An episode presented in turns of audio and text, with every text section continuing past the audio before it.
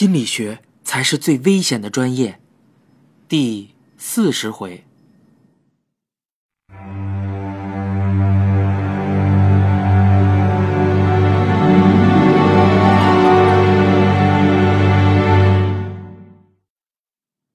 我回忆，当初我与狄某姥姥分析这事儿的时候，卡在到底谁说的是真话这个矛盾上。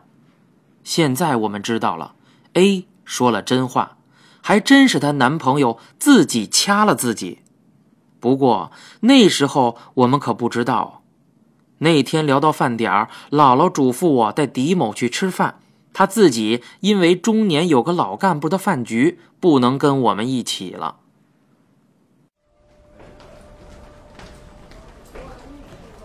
我带狄某去了离学校最近的一个家常菜馆，结果巧遇老师说的那个老干部聚会。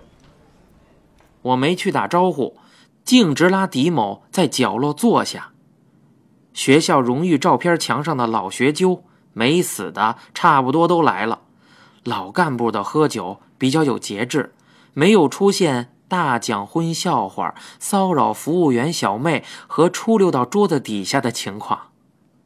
这时候，狄某突然有感而发，悠悠的说了一句：“这，就是熵增定律。”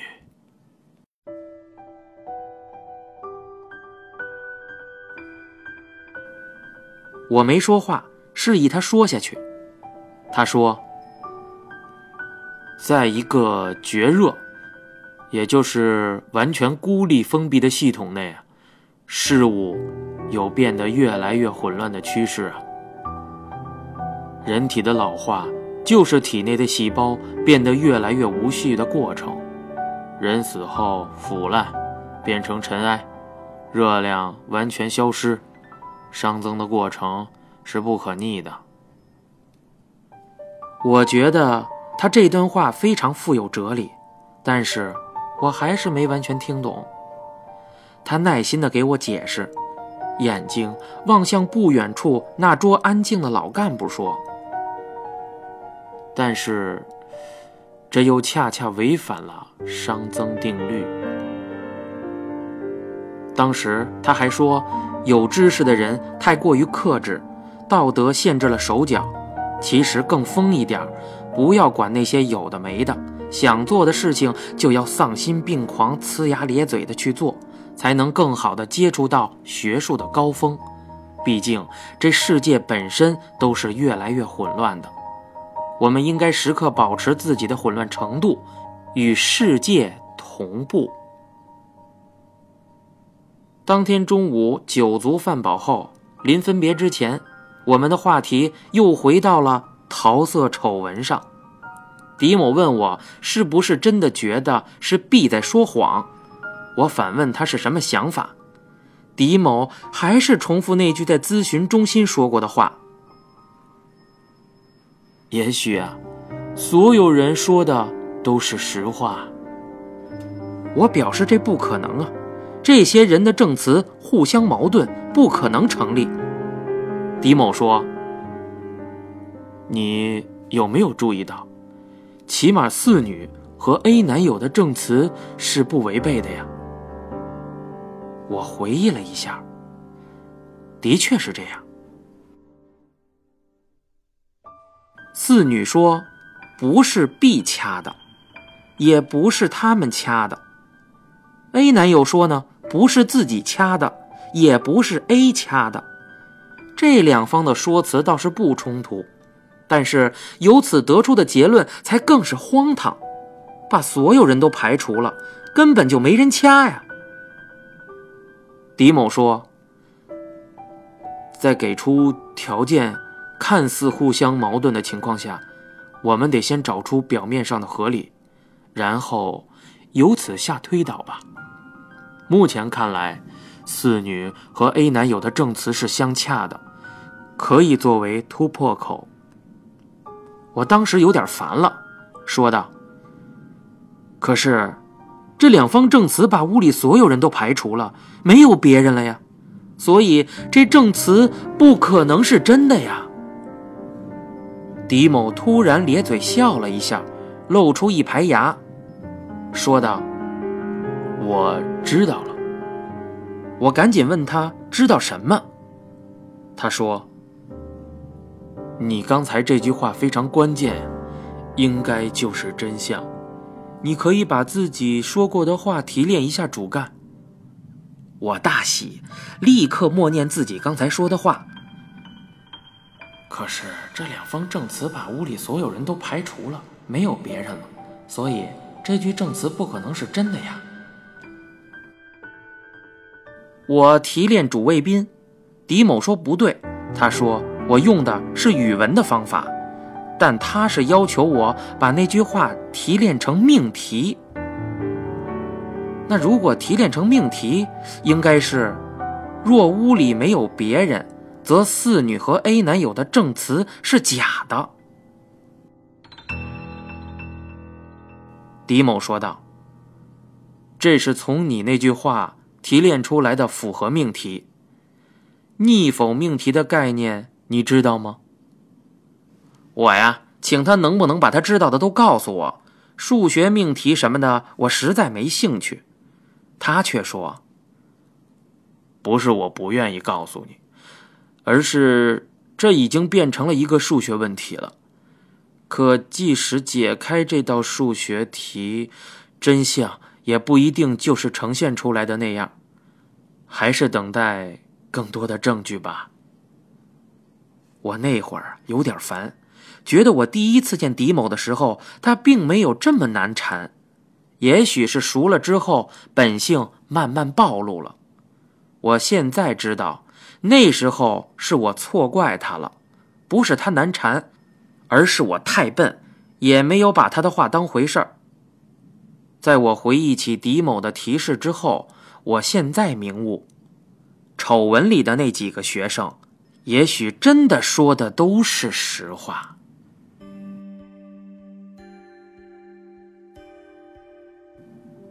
若屋里没有别人。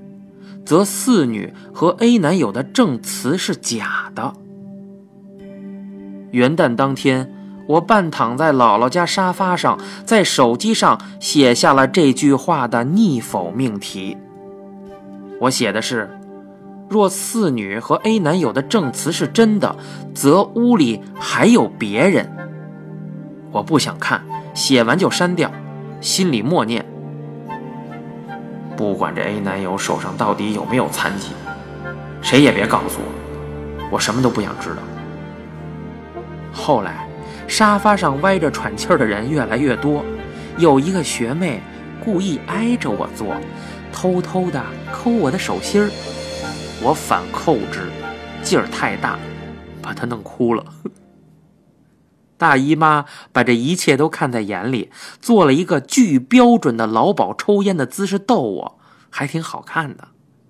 最后散场，我拖到最后一个走，因为我还想等狄某来。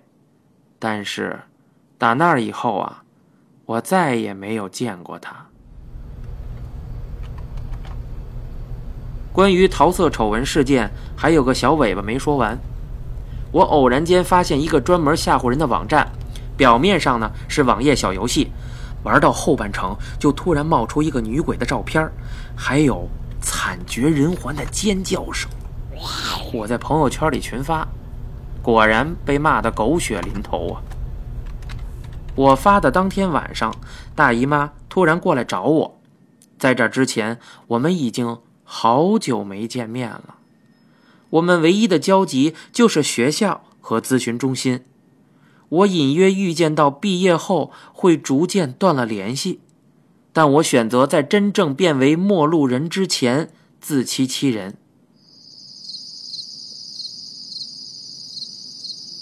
我不太喜欢分别，可能是好久不见的缘故。那天我们的谈话少了插科打诨，多了很多思辨的光辉。这让我始料未及。我们在学校南区的小花园里坐下，他问我：“笨，你知道人最大的恐惧是什么吗？”可能是他一反常态正经的语气吓到我了，我还真的认真过了一下脑子，然后胸有成竹地说：“死亡。”大姨妈说：“不对。”我小心的试探问道：“嗯，难道是人死了，钱没花完？”他说：“都不对，人最大的恐惧是哲学上的恐惧。”我说：“哎，拉倒吧！你一学物理学的，扯什么哲学呀？等您研究到弦论的高度，再怀疑人生也不迟。”大姨妈说：“你平时看起来好像知道的挺多呀，但其实什么都不懂。”大姨妈说：“她见过一个病人，还是她小时候的事儿。她在医院里等她妈，那个病人就陪她说话，完全和正常人一样。大姨妈的阿姨呢，是那个医院精神科的大夫。阿姨看到之后，立刻把大姨妈拉开了。”说那个人很危险，不要和他玩。当时大姨妈不理解呀。后来大姨妈见过一次那个病人恐惧症发作，引发了癫痫，四个膀大腰圆的护工都按不住啊。他拼命的要从床上跳起来，好像那是火烧的铁板似的。大姨妈远远地盯着他看，病人发现了他，两个人对视了很久。后来。大姨妈做了好几天的噩梦。我问她：“你说，那个人恐惧症发作，他怕的是什么呀？”大姨妈回答道：“椅子，他害怕椅子，带靠背的那种。”我觉得这事儿有点扯。大姨妈捋了捋头发，她反问我：“扯吗？”一点都不扯。后来经过治疗，弄明白了，那病人害怕椅子，是因为他不认识椅子。医生告诉他那是椅子，木头做的，人休息用的，但他还是无法理解。他觉得椅子是不应该出现在这世界上的怪物，它不属于任何一种已知事物的类别。他知道桌子是什么，但是。不明白椅子是什么，他觉得椅子时时刻刻都会伤害他。我从专业角度分析，根据大姨妈说的情况，可以考虑那个病人不是所谓的恐惧症，他已经有幻觉了，还有认知功能障碍，可以考虑是精神分裂，或者是有精神分裂症状的心境障碍。另外，还要考虑这个人是不是处女座。大姨妈说：“也许最后是这样的，但是我们今天说的不是这个。”他低头想了一会儿，额发缓缓的滑下来。我那时候忍住了把它们薅下来的冲动。大姨妈说：“咱们来打个比方吧。有一天你回到家，看到房间里有很多东西，架子上有书，桌上有电脑，地上有乱扔的臭袜子。然后你突然发现你的床底下有一个东西，它非圆非矩，非厚非扁，非红非绿，非冷非热，非活非死。”你甚至无法用任何已知的语言来描述这个东西，它既不属于衣物，也不属于电器，更不属于宠物。你无法把这个东西纳入你知识的体系的任何一级菜单。那么你会怎么做呀？我说，我可能会大叫一声，然后跑出去。大姨妈问我为什么，我说，这么奇怪的玩意儿突然出现在我房间里，难道还不跑吗？大姨妈说：“这就是我想说的，人类认知的过程其实就是把事物不断分类的过程。一个东西在分类的体系里位置越明确，人类对它的恐惧感就越少。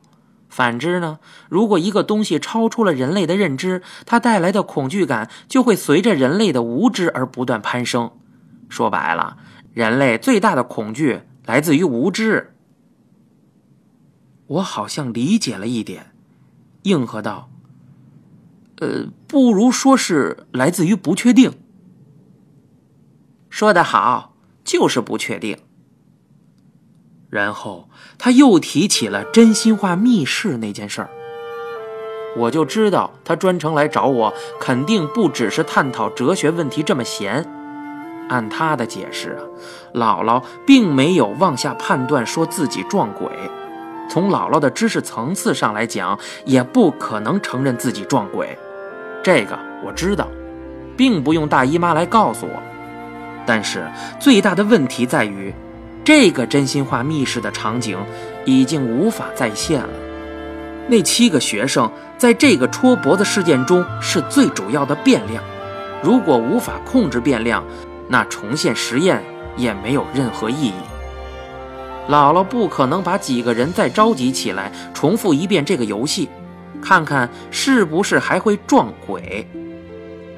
毕竟这事儿有些敏感，也会伤害当事人的感情，这个就变成了一桩无头公案。姥姥可以做出几十种合乎情理的科学解释，但是无论哪一种，都只是纸上谈兵而已。真相已经在那一刻起永远隐藏起来了。这件事究竟属于自然的范畴还是超自然，永远充满了不确定性，这才是最可怕的地方。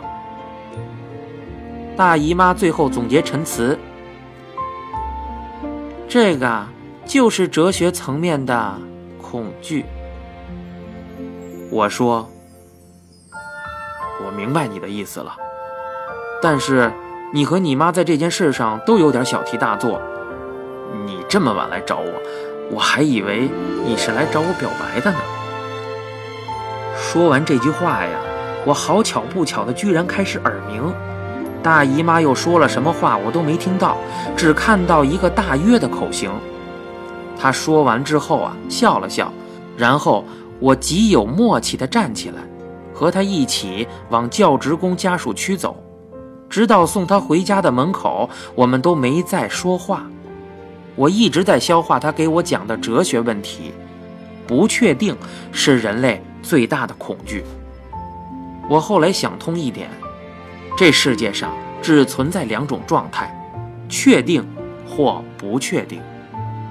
确定的事情，要么令人欢喜，要么令人心伤。不确定的事儿，给人恐惧，同时也给人希望。如果硬要我选一种状态存在，我宁愿选后一种。我要在恐惧和希望里备受折磨，不要在确定的欢喜和心伤中苟活。